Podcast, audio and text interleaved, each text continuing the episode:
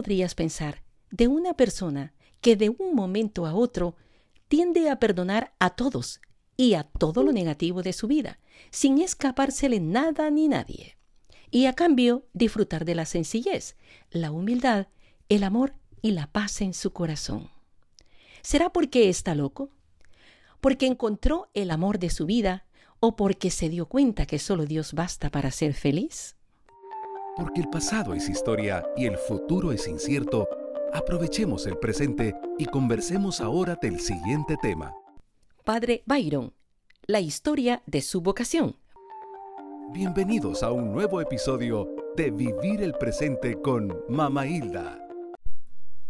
Bienvenidos a la segunda parte de la entrevista con el padre Byron Calvin, con la historia de su vocación, en la que tendremos respuestas a las tantas preguntas de dónde y por qué surgió un proyecto de evangelización por medio de las redes sociales con un sacerdote tan joven, simpático y talentoso para ayudarnos con su gran sabiduría, talento, paciencia y deseos de enseñar a encontrar la verdad, con temas diversos con respuestas a tantas interrogantes, comentarios de algún acontecimiento o producto audiovisual o clases sistemáticas a través de sus videos frecuentes y para todos, en todas las redes sociales, para que en el mundo digital reine Jesús.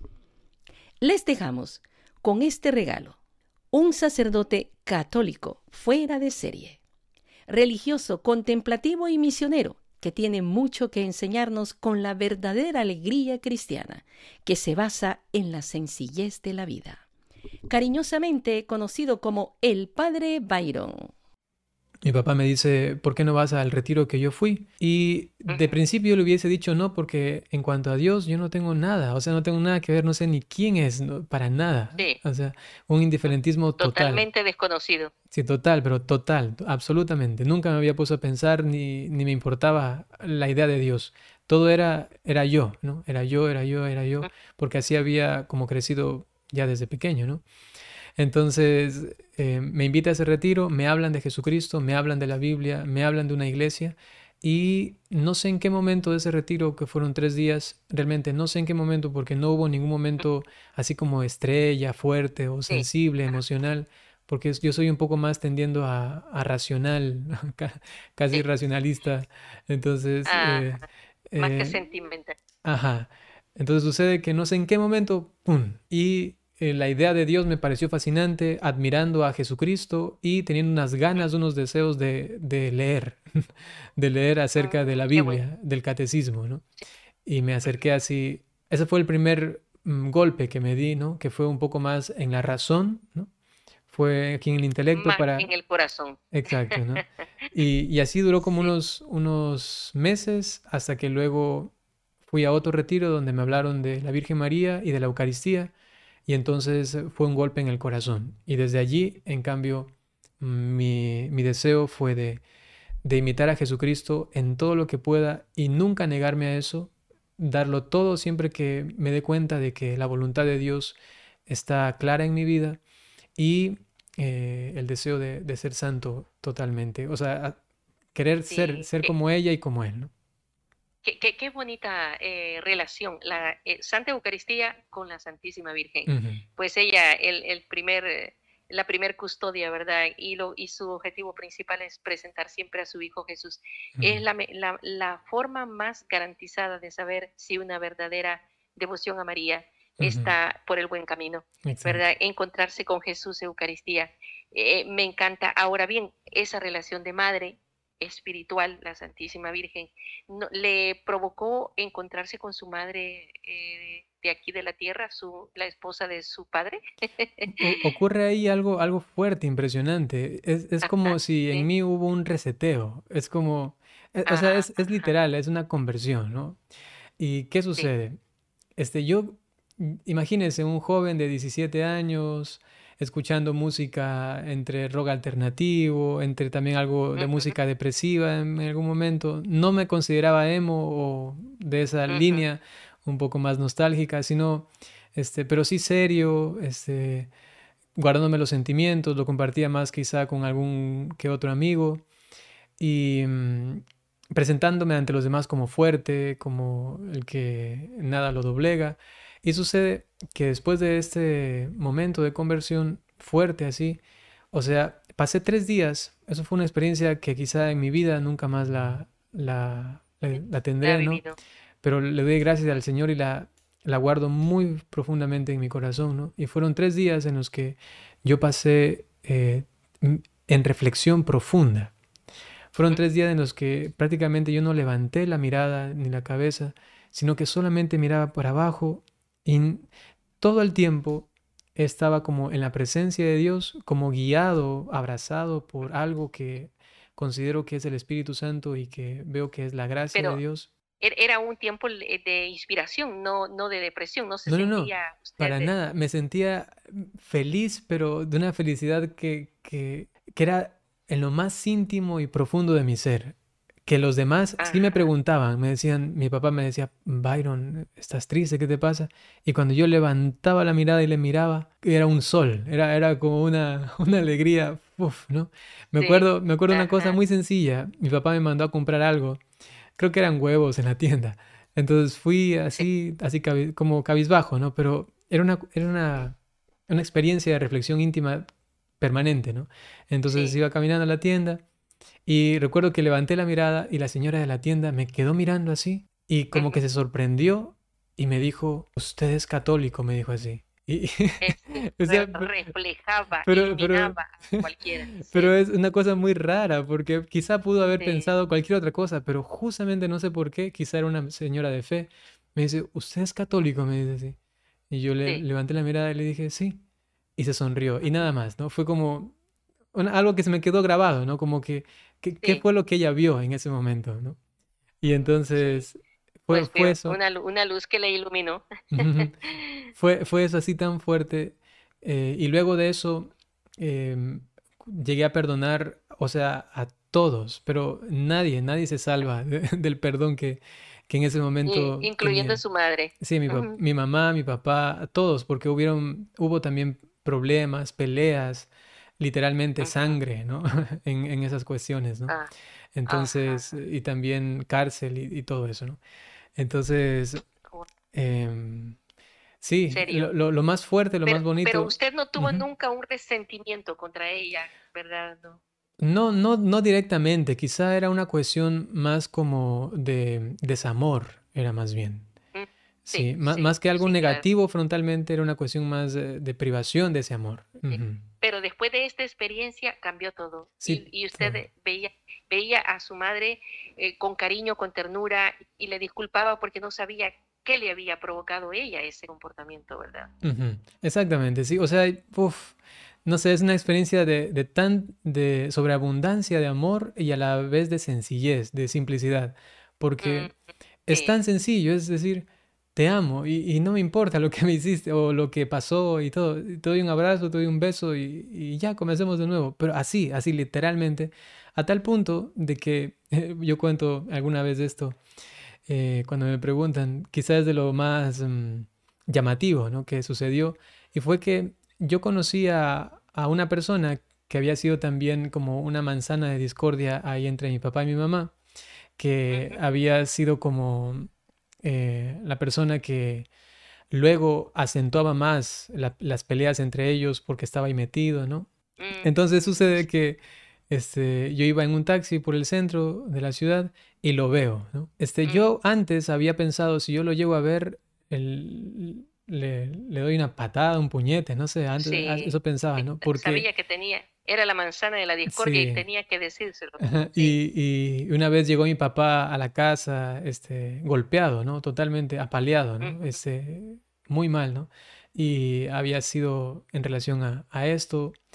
Eh, entonces, y lo vi ahí en, en el centro y iba en el taxi y le dije al señor taxista, espera, espera un momento, aquí me quedo. Le pagué, me bajé y salí corriendo donde estaba él. Él me quedó mirando y se quedó como helado, o sea, así como que viene hacia mí y, qué va a hacer, ¿no? Entonces voy y, y, lo, voy a abrazar. le di un abrazo, así en medio de la gente, en medio de la gente. Le di un abrazo, le quedé mirando y le dije, te perdono, le dije así. Así, ¿no? Le dije, te perdono y lo abracé fuertemente y, y le dije, bueno, es un gusto. Eh, cualquier otro día nos vemos. que Dios te bendiga, ¿no? Y me fui caminando. Lo que él nunca se imaginaba. Eh, en, en, su cambio, en su transformación, estaba incluido esa persona, bendito Dios.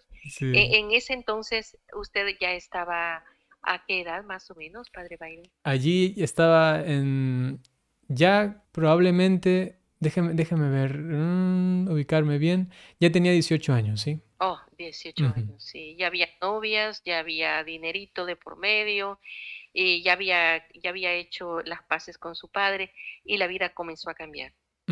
Fuerte y totalmente. ¿Y, y, cómo fue el camino hacia el seminario? Este camino fue muy corto, rápido, seguro, según dice también San Luis María Griñón de Montfort acerca de la Virgen María. Fue inclusive hasta fácil, ¿no? Yo en ese tiempo eh, viví un tiempo de, pura gracia, pero así experimentado a tal punto de que mm, pareciese, lo digo así ahora, ¿no? Pareciese que yo solamente dije bueno o le dije sí al Señor y Él se encargó de absolutamente todo, ¿no? O sea, no, no tuve, por ejemplo, un tiempo de, discernimiento, no, no tuve un tiempo como de, a ver, con un sacerdote o con alguien por allí, este, hacer una, una convivencia vocacional y discerniendo, no, no, no.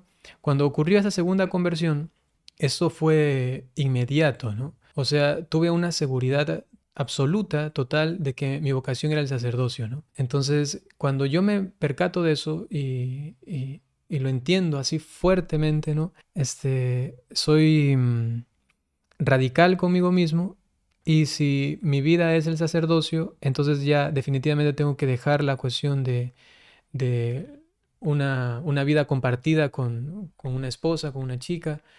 Entonces rompo todas esas relaciones ya me desprendo de eso y este, busco inmediatamente comenzar el proceso de formación. No tenía ni idea cómo era eso, porque hay que recordar que yo no tuve una, experiencia de, parroquia, de iglesia, sino que solamente era, o sea, lo que yo viví afuera antes de entrar al seminario fue misa dominical, confesión semanal y adoración al Santísimo. Eso era lo que hacía. ¿no? de allí, es su experiencia. Ajá, Semana Santa, los cantos de la misa, que hay tiempos litúrgicos, todo eso que se vive en la parroquia no tenía absolutamente ninguna experiencia. ¿Y, hubo, hubo alguien que le inspiró en alguna de esas eh, idas a la iglesia y celebraciones? ¿Alguien le inspiró o hubo alguien que le insinuó a usted? Fue leer la vida del santo cura de Ars. Ah. Al leerla, eso, eso era suficiente, sí. Suficiente, pues sí, eh, fue eh, un, un, modelo de sacerdote, el patrono de los sacerdotes, nada menos. Sí, sí, sí. usted, se, usted se fue al mero tronco. Exacto. Sí, el mejor modelo que usted pudo haber encontrado. Qué, qué, bueno. Y entonces su sencillez era y, su inteligencia era no, no, tan afín a lo que usted había experimentado, porque usted era muy, eh, muy, digamos, eh, eh, le gustaba interiorizar intelectualmente en las cosas, ¿no? Sí, no, no, no encontraba, digamos, em, algunos puntos de concordancia con él en cosas, digamos, secundarias que yo consideraba y que lo considero todavía, ¿no? sino más bien en lo más esencial. o sea, para mí, verlo a él era misa, celebrar la misa todos los días y confesar. Eso era todo. y para mí era eso y, ya, ya, ya. Eh, dije, yo quiero entregarme a eso, no importa dónde, cuándo, como sea, este, quiero celebrar la misa. Solo que celebre una misa, ya, eso serviría para toda mi eternidad y confesar, perdonar los pecados, ya está, listo, se acabó. Se acabó, sí. Y, llegar, a, y llegar a ser un confesor de, muchos grandes, ¿verdad? Eh, no obstante que le, costó pasar sus exámenes al Santo Cura de Ars, pero qué, bueno. Usted se fue a la esencia y esto es interesante. Entonces, inspirado por el Santo Cura de Ars, eligió esta comunidad religiosa porque usted es un religioso que ha hecho votos, ¿verdad? De, de, pobreza, castidad y obediencia, además de ser un sacerdote. Así es. Sin embargo, ya que yo no conocía de iglesia, cuando yo intento entrar al seminario me dicen que están en vacaciones, que todavía no, no pueden entrar, que hay que esperar un par de meses. Entonces yo dije... Ni sabía cuál era el curso. Sí, sí, nada, nada. No sabía, no sabía ni dónde estaba el seminario, me tuvo que llevar un tío. Y, y ahí descubrí que habían más sacerdotes, porque yo conocía a unos dos, tres sacerdotes por la misa que iba, y cuando llegué allí vi que habían otros sacerdotes y dije, ah, ve, ahí existen más como ellos, ¿no? Eh, Hay otros que les gusta esta carrera. sí, sí. Y entonces mi, mi única elección por el conocimiento que tenía en ese entonces era la parroquia, era ser sacerdote diocesano. Entonces me propusieron ir a una parroquia mientras comenzaba el siguiente año en el seminario y dije que bueno, al siguiente día que me propusieron eso me fui de la casa, ¿no? Y mis papás como que un poquito, espérate, ¿por qué tan acelerado? Y yo, ya, ya quiero entregarme, quiero, me voy, me voy. Y al siguiente día, prácticamente después de comprar unas cositas, unas camisetas, que yo tenía en mi mente con estas, voy a vivir unos cuantos años, solo con tres camisetas, dos pantalones, sí, una mochilita pequeña y eso es todo. Y con eso me fui, ¿no? Y que de hecho lo, lo, hice, ¿no? O sea, así fue hasta que luego ya tuve el hábito y ya vamos a, llegar allá, ¿no? Entonces, estoy en la parroquia dos meses más o menos, me entero del movimiento parroquial, cómo es esto, de aquí, las misas, las confesiones, más concretamente, las misiones, este, dar charlas, la catequesis. Exacto, sí, los cantos y todo eso. Entonces, me gustaba, sí, este, dije, ¿por qué no? no? Sin embargo, antes de, de, entrar al seminario, ya faltaba como un mes, fui a hacer un retiro pedido por mí mismo, ¿no? al párroco que me permita ir a una comunidad que es contemplativa y quería estar allí un mes, ¿no? Pero no con el afán de quedarme, sino que sencillamente dije, antes de entrar al seminario quiero pasar un buen tiempo en oración. Entonces me fui allá y ahí fue un tiempo también de mucha oración, ¿no? O sea, bastante. Una vez claro, en ese tiempo donde uno está, donde se mezcla mucho el afán, un poquito también eh, como quizás un, un, poquito de fanatismo, ¿no? El hecho de que, ah, yo quiero hacerlo todo y aquí y acá, eh, rezar todos los rosarios posibles, tener todas las oraciones posibles. Entonces, este, ocurre allí que comienzo a contar diariamente, a ver cuánto, cuánto tiempo oro al día, ¿no? Y lo, lo anotaba inclusive. Entonces ahí, se veía un ah. poquito de soberbio, un poquito, bueno, eso se va también puliendo, ¿no?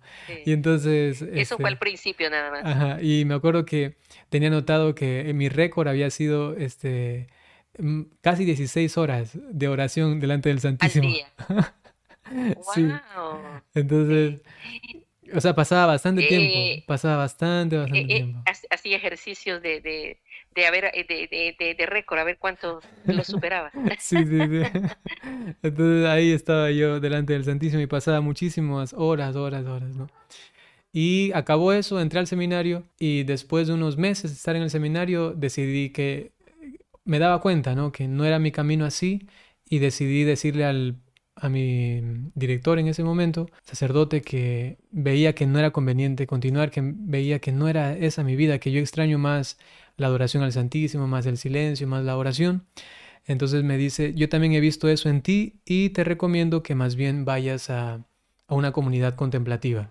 Pero en ese momento que me dijo contemplativa, me acordé de la comunidad a la que yo fui, que era contemplativa, y dije, no, pero tampoco eso. Yo este, no quiero estar solamente. Yo siento que que me faltaría algo si es que no hago misión, ¿no? Si no salgo, si no estoy con la gente.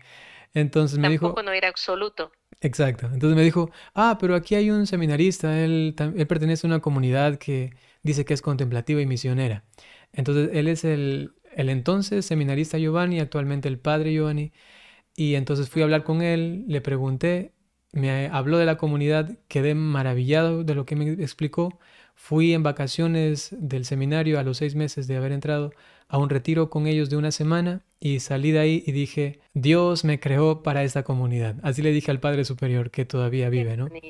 Le dije, Dios me ha creado para esa comunidad, le dije así. Y él se quedó como sorprendido un poco y desde ese momento decidí entrar a la comunidad, pero el obispo no me dio permiso. Y me dijo ah. que los zapatos de el superior de mi comunidad y fundador se llama Pedro Bretzinga, ¿no? Entonces el padre Pedro me dice, esos zapatos no te quedan, me dice así, tú tienes que quedarte aquí en el seminario, tú puedes ser santo aquí y no necesariamente en una comunidad. Entonces yo le hice caso al obispo, sabía que ese no era, o sea, que el argumento que él me daba no era válido, pero preferí la obediencia, aunque no tenía ningún voto para hacerle, ¿no? El que, el que obedece no se equivoca, dijo usted, me voy a quedar un tiempo más. Entonces dije, bueno, yo le voy a demostrar, pero así sin fanatismo, ni, ni soberbia, ni nada de eso, ¿no? Sencillamente con humildad, en, después de seis meses, en el siguiente eh, semestre le voy a, pedir otra vez. Y así le pedí dos veces, las dos veces me dijo que no. Y la última vez que fue al año, al entrar en su despacho, él me quedó mirando y me dijo, Byron, sea que vienes, puedes irte, me dijo, te doy la bendición. Y me dio la bendición y, me dejó ir. Qué regalo. Sí, sí. Y lo pensó dos veces. Sí, solamente me vio, me vio y me dijo, este, eh, te doy permiso y te doy la bendición. Y claro, el, secreto de todo eso fue que el día anterior, antes de ir a, pedirle a Monseñor, hicimos una vigilia, el Padre Superior, Giovanni el seminarista y yo también.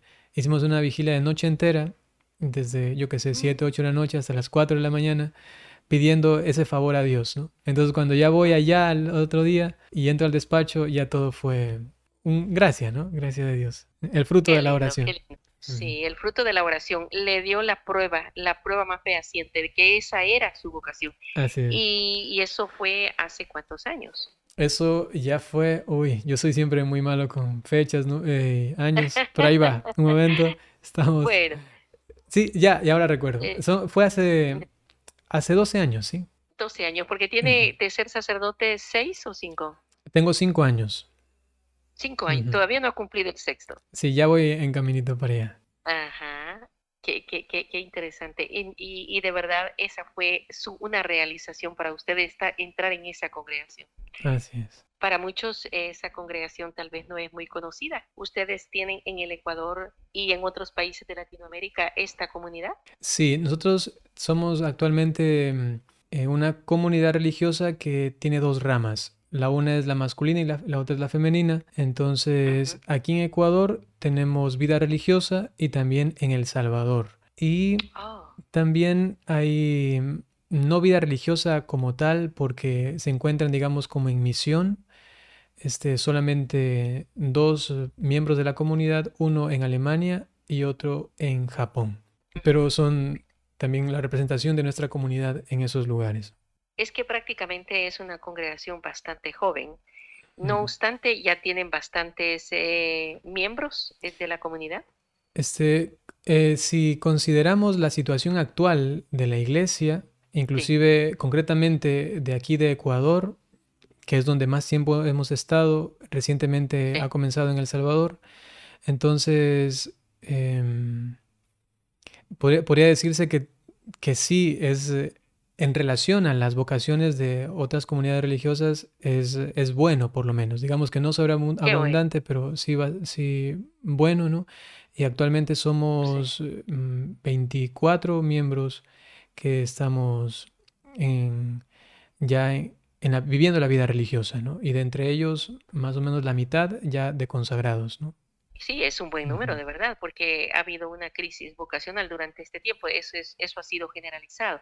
Bueno, qué dicha que estuvieron, han estado en El Salvador, que ya fundaron una congregación ahí. E, eso para mí es un, es un regalo saberlo, ¿no? Eh, supe que usted ha viajado a El Salvador, pero no, no sabía que era porque tienen también ahí una congregación. ¿A dónde la tienen asentada en El Salvador? Está en el Mozote, en San Miguel, ¿no? En Morazán. Ah, ustedes se han ido a un lugar muy estratégico. Sí, más bien Dios, Dios nos, nos llevó allá porque no teníamos planificado por lo menos eh, una, una misión directa con El Salvador, más bien pensábamos quizá España o quizá Estados Unidos o más por allá, por Alemania. Y, Dios nos, nos llevó allá por medio de un sacerdote salvadoreño que está en Estados Unidos, el padre Exterminio Chica, ¿no? el padre Mino. Y él se contactó con el padre superior de nuestra comunidad, hizo un retiro en nuestra casa de retiros aquí en Ecuador y luego dijo, esto necesita mi país eh, y mi pueblo, sobre todo el lugar, porque él es oriundo de El Mozote. Es decir, eso necesita... Tierra de mártires. Exacto, y de, mucho sufrimiento por toda la masacre que hubo allí. Entonces dijo, eso necesita para sanar los corazones de, los salvadoreños, de los mozoteños. Entonces el padre Pedro fue para allá, miró, pasó una semana hablando con la gente y dijo, sí, la gente necesita. Dibujó en un papel eh, lo que él consideraba que se iba a realizar así y después de unos cinco años, seis años, lo que él dibujó estaba hecho. y, consistía en, una, en un monumento de paz y reconciliación, un pequeño parque infantil, una casa de retiros, un monumento a Monseñor Romero y una casa, una capilla de adoración perpetua. Y después de eso, ya la comunidad de rama femenina que está allí permanentemente, dirigiendo la adoración al Santísimo. alabado sea Dios. Aquí tengo delante de mí a los eh, mártires, algunos de los mártires, porque vamos a ser un país de muchos mártires. Eh, San Oscar Romero, que con quien nosotros tuvimos el privilegio de, trabajar, amigos, compañeros, eh, también en cada una de las ultrellas que teníamos. Él, él cargó a mi, a mi primer hijo en, en la última Navidad que estuvimos con él. Y, luego al padre Rutilio y sus acompañantes, que, son exactamente de mi lugar natal, donde lo martirizaron Aguilares. Eh, con él estuvimos nada, nada, menos que de vecinos de, eh, y, pues miembros de la, de la parroquia, ¿no? Muy cercanos. Estábamos cada vez que se necesitaba ayuda, parte del catecismo, del coro juvenil, etcétera, y, muchas cosas que, que, vale la pena tenerlas siempre presentes. Y, sé que ellos están orando e intercediendo. Siento una gran afinidad con usted y su congregación, Padre Bayro. sí, porque el este, Monseñor Romero ha sido para nosotros una inspiración muy grande. Inclusive, ah. nuestro Padre Superior actualmente, fundador también de la comunidad o cofundador, sacerdote alemán, él iba a ser ordenado por Monseñor Romero. Pero justamente cuando Monseñor Romero le dice que lo acepta, que vaya al, El Salvador y que él lo iba a ordenar tranquilamente para, eh, para darle, mm, digamos, el, permiso o que pueda el padre Pedro pertenecer a esta comunidad que en ese tiempo era incipiente, ¿no? Solamente eran dos, ¿no?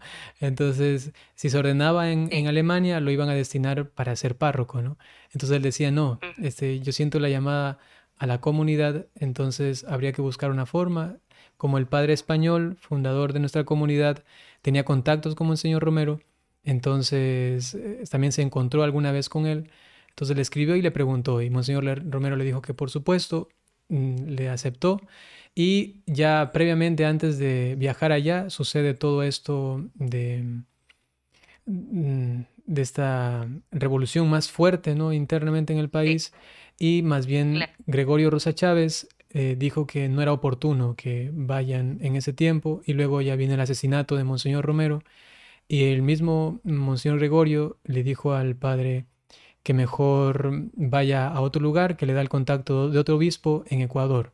Y entonces ahí es cuando la comunidad o los padres llegan a Ecuador y como ese ese favor pendiente o esa comunión pendiente con, el pendiente con el Salvador se volvió a concretizar luego de algunos años, ¿no? Y regresamos, o fuimos a El Salvador.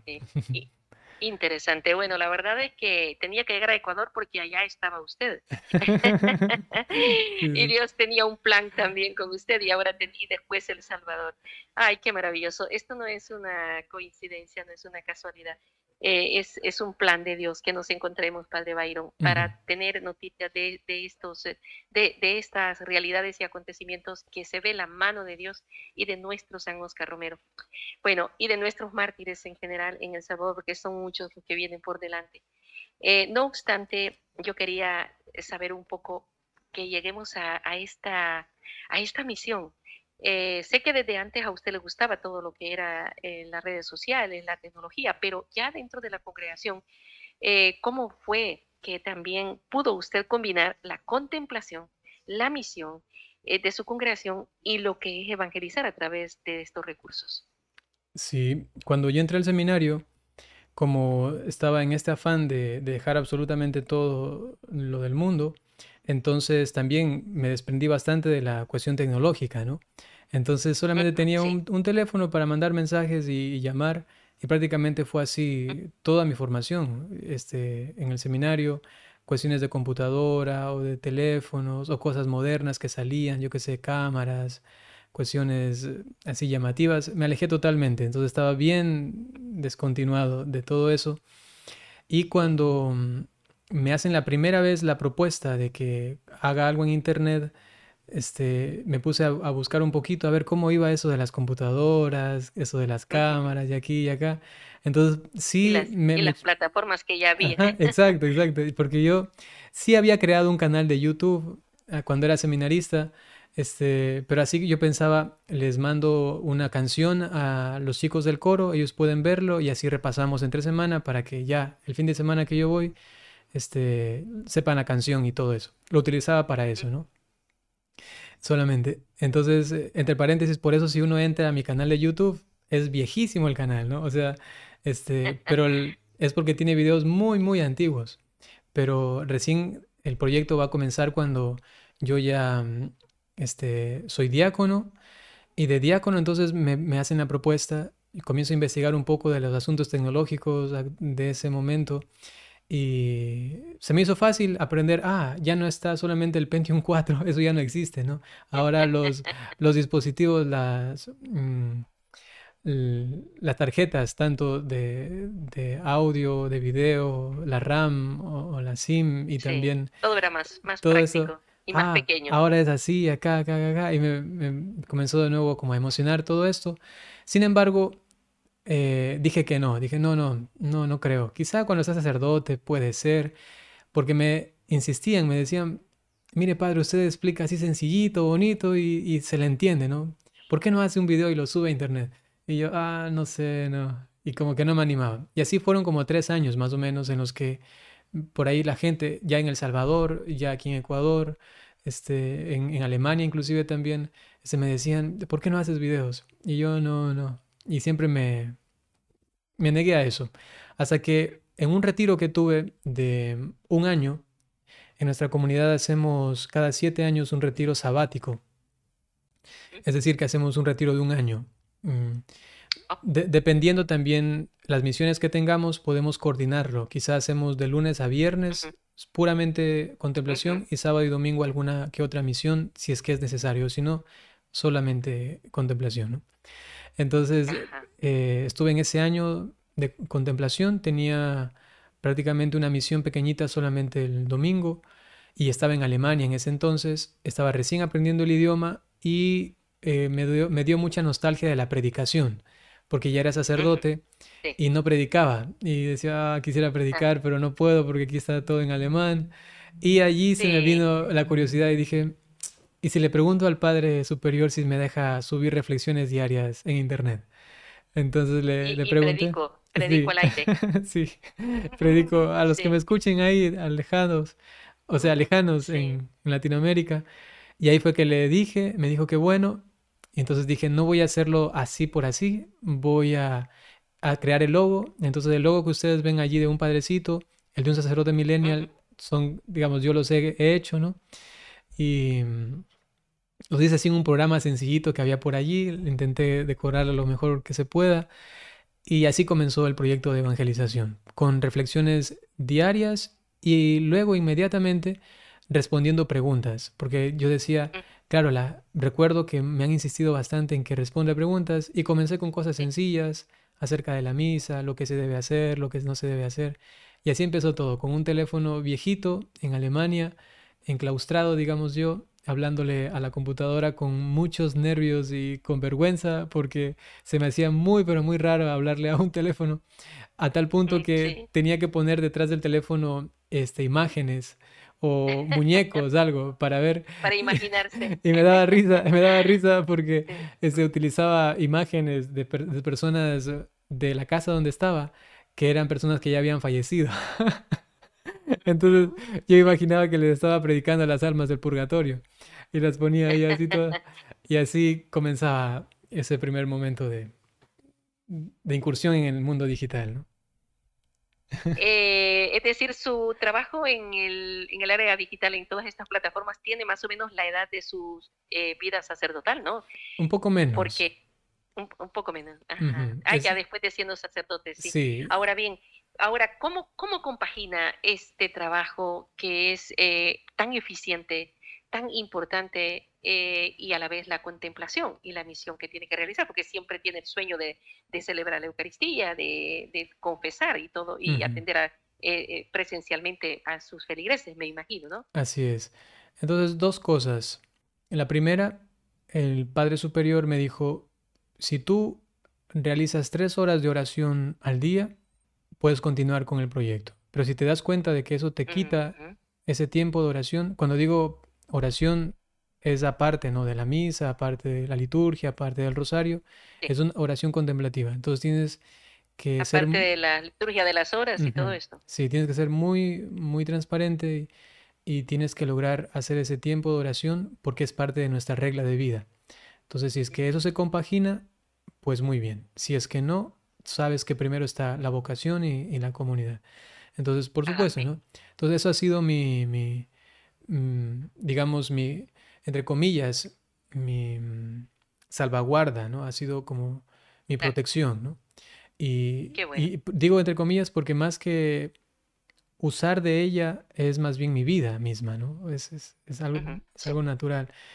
Eso por un lado. Y lo segundo, en cuanto a la pastoral concreta con las personas aquí presencialmente, pues gracias a Dios, sí, gracias a Dios no se me dificulta la cuestión tecnológica, entonces hago, yo que sé, grabar un video es algo rápido, yo lo hago rápido, lo edito también muy rápido, a veces una vez vino un señor que trabajaba en cuestiones de edición también, me vino a preguntar que cómo hacía acá y le mostré el trabajo.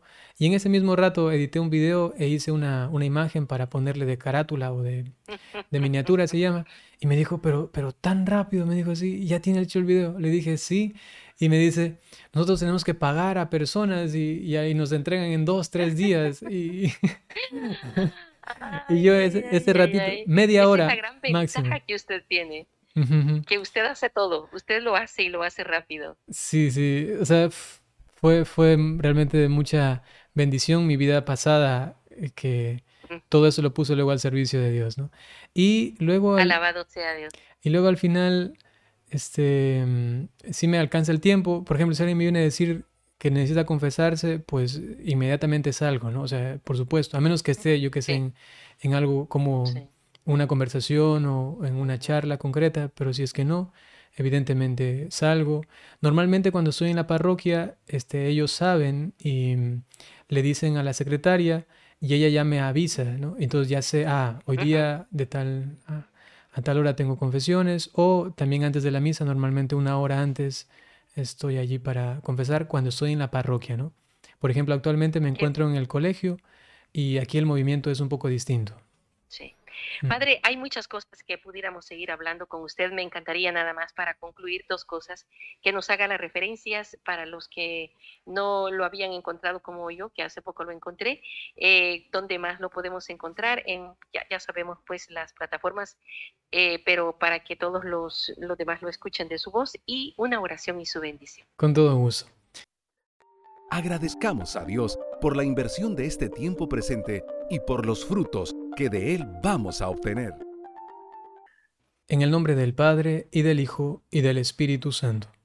Amén. Te damos gracias, Señor, por este momento compartido, que mm, nuestra escucha sea una puerta abierta para que tu gracia vaya inundando nuestro ser, nuestro interior, para que tu voz haga eco en lo más profundo de nuestra alma y desde allí podamos escuchar cada vez más claramente lo que tú quieres de nosotros.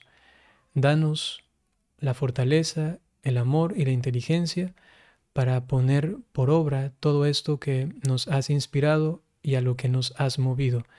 Y si aún para nosotros está en penumbra tu voluntad, danos Señor permanecer en oración para que junto a la Santísima Virgen María y todos los ángeles y santos podamos de a poco escuchar qué es lo que mm, tu designio amoroso nos está proponiendo. Y ahora, para que todo esto se vuelva vida en nosotros, dispónganse para recibir la bendición. El Señor esté con ustedes. Y con su espíritu. La bendición de Dios Todopoderoso, por intercesión de la Santísima Virgen María, San José y todos los ángeles y santos, en el nombre del Padre, y del Hijo, y del Espíritu Santo. Amén. Conociendo y aprendiendo más de nuestros invitados. Bueno, pueden encontrar el proyecto de evangelización en las redes sociales, tanto en TikTok en Facebook, en YouTube, inclusive también tengo Instagram y mm, Twitter, pero casi no los utilizo, sin embargo están allí solamente poniendo un padrecito. Si ponen un padrecito es la primera opción que normalmente siempre sale, sobre todo en Facebook, YouTube y en TikTok es lo primero que sale. Luego hay un, dentro de este mismo proyecto de evangelización, que es como la cabeza, digamos, nace otro proyecto que es más concretamente para jóvenes y este tiene por nombre Un sacerdote millennial. Un sacerdote millennial y así también lo van a encontrar en YouTube y en Facebook, también en Instagram. Y luego hay otro proyecto que se desprende del principal que se llama Teología para laicos, un padrecito. Y este está solamente en YouTube. Y aquí se encuentran las clases que estoy dando actualmente voy subiendo cada semana de todos los apartados de teología impartidos desde la doctrina católica. Entonces se van a encontrar apartados de 4, 5 hasta de 12, 14 clases, dependiendo del que uno tome, de introducción a la teología, teología fundamental, cristología, trinidad y todos los apartados. Y digo, actualmente los sigo impartiendo, estamos actualmente en eclesiología, ¿no? Entonces son las redes sociales en las que pueden encontrar lo que se está brindando a los fieles, al mundo, de parte de la Iglesia a través de este proyecto.